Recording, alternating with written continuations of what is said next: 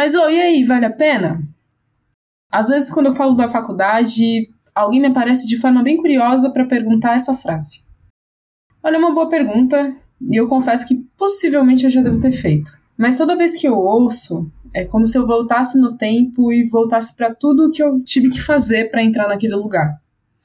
De todas as raivas e provação, e tudo aquilo que me ensinaram que faria a coisa ter mais sentido, sabe? Fazer a vitória ser mais gostosa, faria tudo valer a pena. O tempo passou, meu nome apareceu na lista, mas toda vez que essa pergunta aparece na roda, me passa a sensação de que quem está perguntando, na real, sou eu, que não sei se recebi essa resposta quando estava estudando, ou quando eu vi meu nome na lista, ou quando fui para a sala de aula pela primeira vez. Não que não seja bom ocupar um lugar, mas o quão disposta eu tive que estar tá para sofrer naquele processo. E aí que mora a dúvida. Por que, que tinha que ser tão sofrido? Por que, que tudo tem que ser tão lutado? E o que, que alguém troca a troco de todo esse sofrimento? Nesse episódio, a gente vai falar de como a experiência na universidade é bem racializada, desde o início, que essa luta vai desde ajudar a nossa família no financeiro até os corres dentro da própria universidade, para garantir um currículo representativo, em que a gente apareça não só na lista de chamada, como também no conteúdo apresentado. Hoje é um dia para falar das nossas feridas enquanto corpos negros e não brancos, num espaço historicamente ocupado por uma galera branca e de elite. É, tem algumas pessoas que falam que a universidade pública a gente paga com a alma, né? Então acredito que isso seja um pouco de verdade e eu tenho certeza de que diversos processos de adoecimento mental, adoecimento de corpo mesmo vieram decorrentes das vivências que eu tive na universidade de forma muito intensa. Mas eu acredito que seja uma experiência da, da forma como eu levo, né? A vida em geral, não só na universidade, mas de uma intensidade, de uma dedicação porque por não ter uma família que podia me dar um suporte, na verdade minha família depende, depende ainda, né? Dependeu de mim, da minha renda de alguma forma durante toda a graduação, da mesma forma que antes dela. Alguns momentos mais, outros menos, mas eu sempre fui a mão de obra que estava estagnada de ganhar um salário maior, né, para poder manter a casa. Eu não tenho filhos, mas a minha mãe, ela teve alguns problemas de saúde decorrente do trabalho, era empregada doméstica, cozinheira, enfim, trabalhava na, em casa de família, rica ou de classe média, e, enfim, derivaram-se diversas doenças, diversos processos de adoecimento. Então, quando eu tinha por volta de 17 anos, ela ficou doente, internada, enfim, aí depois não conseguiu mais trabalhar. E desde então minha preocupação foi trabalhar. Por isso, inclusive, que eu demorei para entrar na universidade. Então, tem muitas pessoas que eu conheci aqui na universidade com 17 anos já estavam matriculadas na universidade. Com 17 anos, eu estava preocupada em manter a casa, então não tinha nenhuma perspectiva de universidade. Eu sou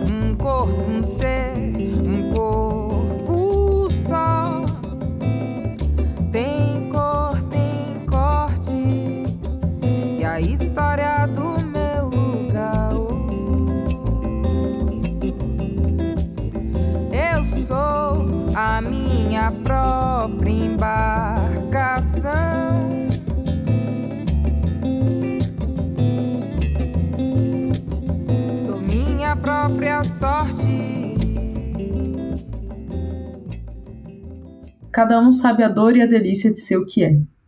Essa frase do Caetano cai bem no nosso contexto.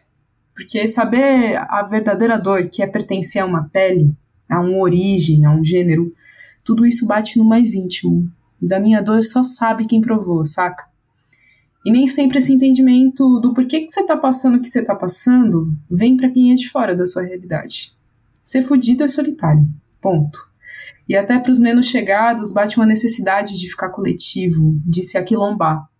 Porque eu sozinha talvez não consiga, mas nós, em grupo, conseguimos. O conjunto faz força. Assim que eu fui para a Universidade Federal, Eu fiquei um ano e meio fora da universidade, né? De metade de 2014 até 2016. Que, metade de 2014 foi quando eu saí da Unifesp. E 2016 foi quando eu cheguei aqui na em São Carlos, na, Unif, na UFSCar. Quando eu estava na Unifesp, eu estava organizado, enfim, né, com diversos movimentos em relação à greve, à esquerda. Depois de um tempo, eu articulei junto com outros estudantes negros o núcleo de. Na verdade, era o núcleo negro do Fiscar Guarulhos, né? Que é o NUG. E até hoje tá rolando, assim, é muito legal. Você vê que, tipo, é uma coisa que começou assim, meio, tipo, aos pretos indignadíssimos, né? Com a universidade, com as condições que se davam, né? Os nossos corpos em diversos aspectos. Tem muita ainda muita luta para fazer, então a gente planta sementes e as sementes vão a gente nunca sabe o que vai dar, né? Mas é importante saber que persiste.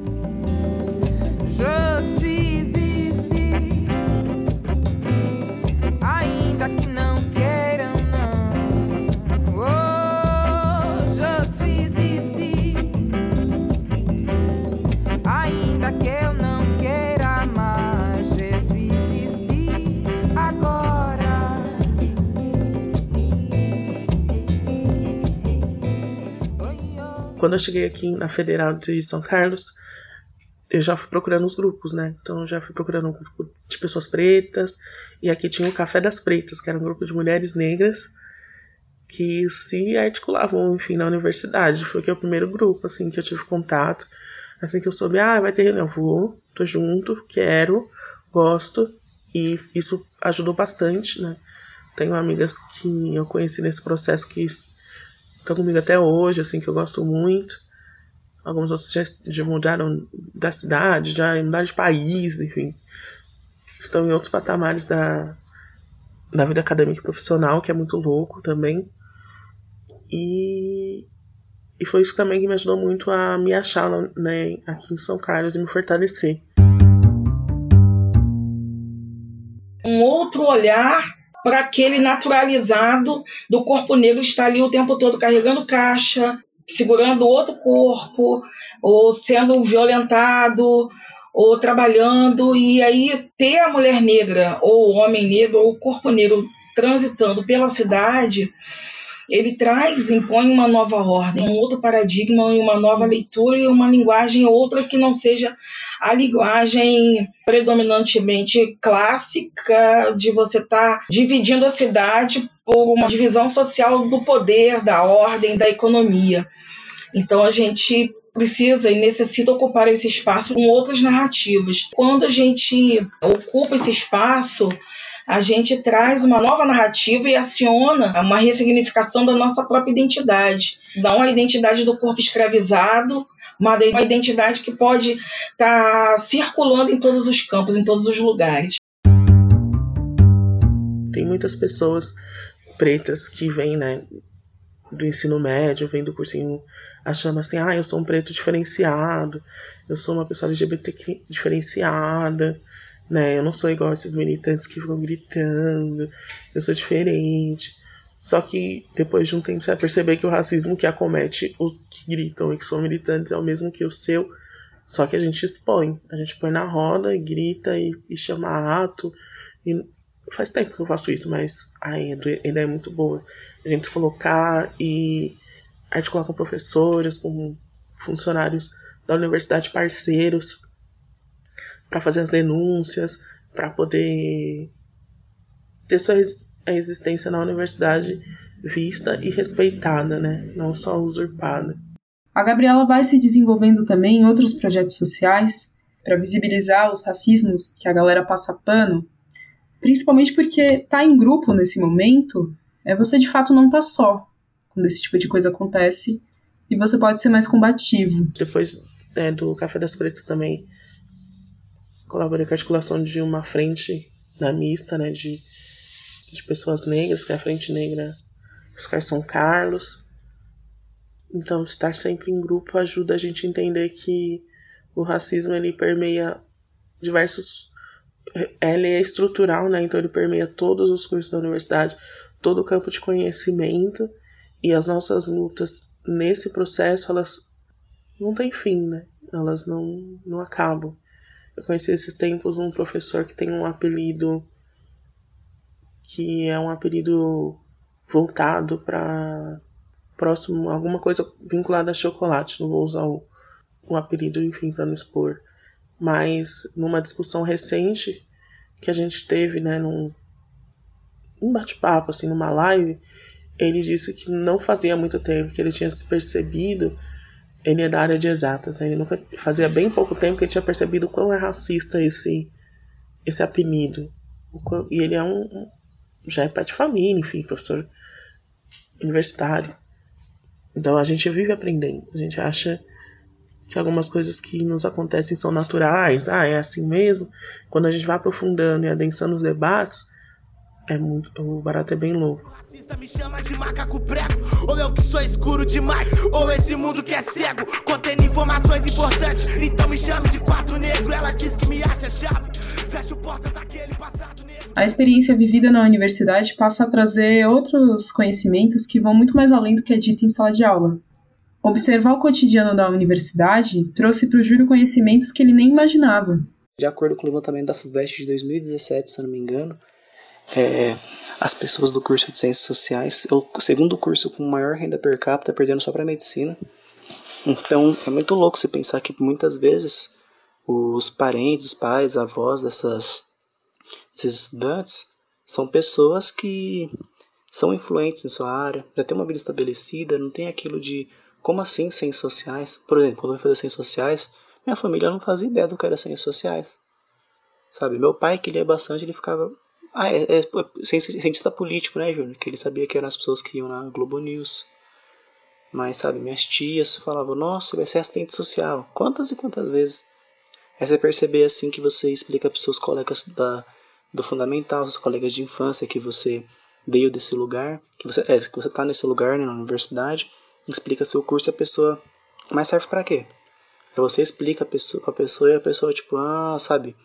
Aquele ato, tipo, se estivesse fazendo medicina ou direito seria muito mais válido. Mas mesmo assim, a questão do estar e permanecer no espaço, ela ainda é muito válida.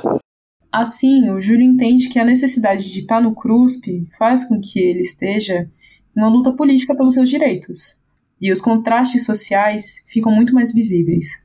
Será que quem não é do CRUSP não consegue entender as condições de se viver ali?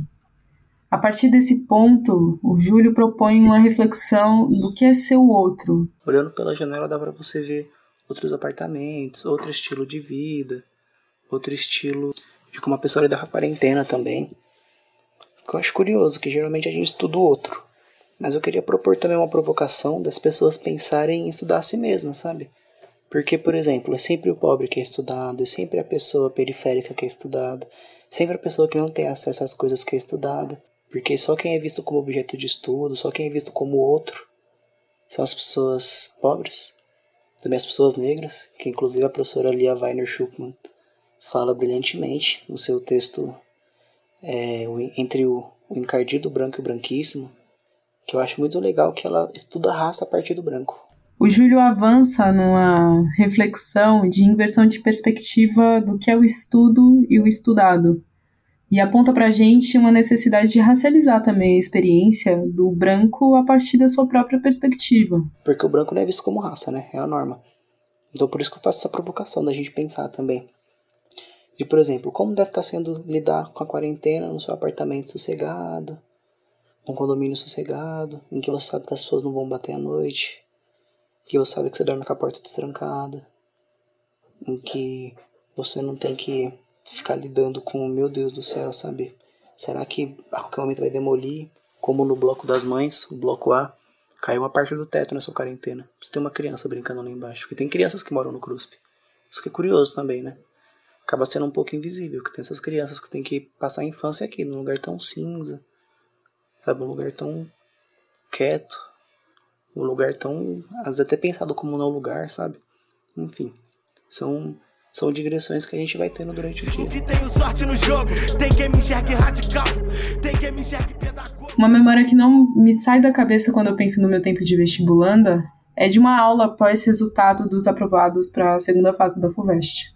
Naquele dia a gente estava revisando o conteúdo E o professor olhou pra gente, assim, que já estava em, em bem pouco número, os sobreviventes daquela prova, virou bem sério e falou: Vocês agora são elite culta desse país. O marcante nisso tudo foi para quem ele falou.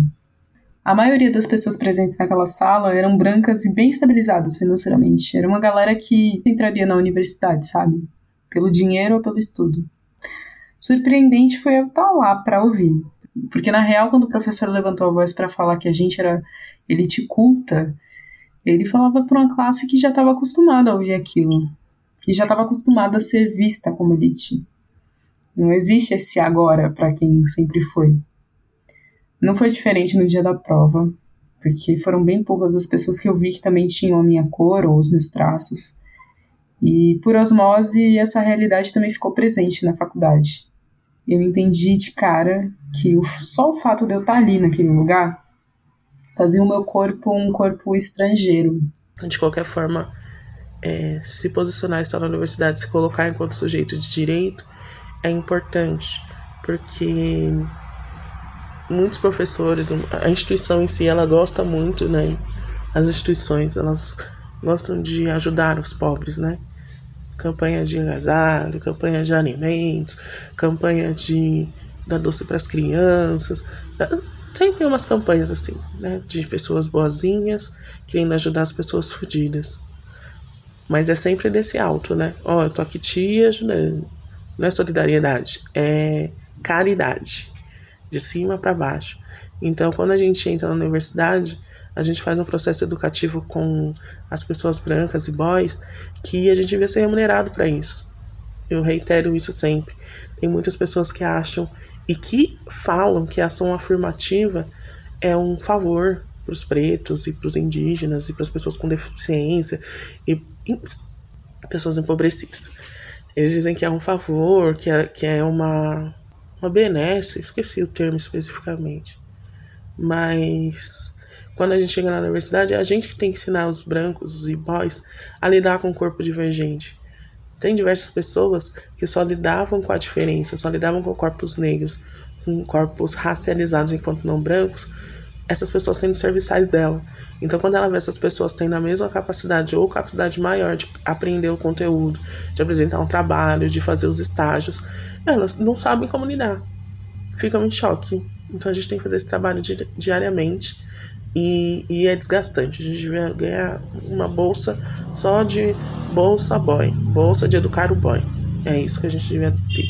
Porque a gente já pagava o psicólogo, porque tem situações que a gente fica desgastada de ver como as pessoas brancas às vezes elas não têm noção. O racismo estrutural, ele existe em vários níveis, né? Então, acho que a gente tem que primeiro entender que o racismo estrutural, ele aparece tanto individual, então de pessoa para pessoa, como em pequenos núcleos, como nas instituições, e aí é um, eu chamo de uma engrenagem, né, que se movimenta e se reforça e vai oprimindo, né? Por isso que a gente chama de ele está enraizado, ele, é, ele está na estrutura, mas isso não tira a responsabilidade individual e coletiva, né, de mudar isso. Quando a gente coloca o racismo estrutural, parece que fica até inalcançável, né? Nossa, mas se está na estrutura não vai mudar? A estrutura é feita por pessoas, por pessoas, para pessoas. E isso é reproduzido através desse discurso racista.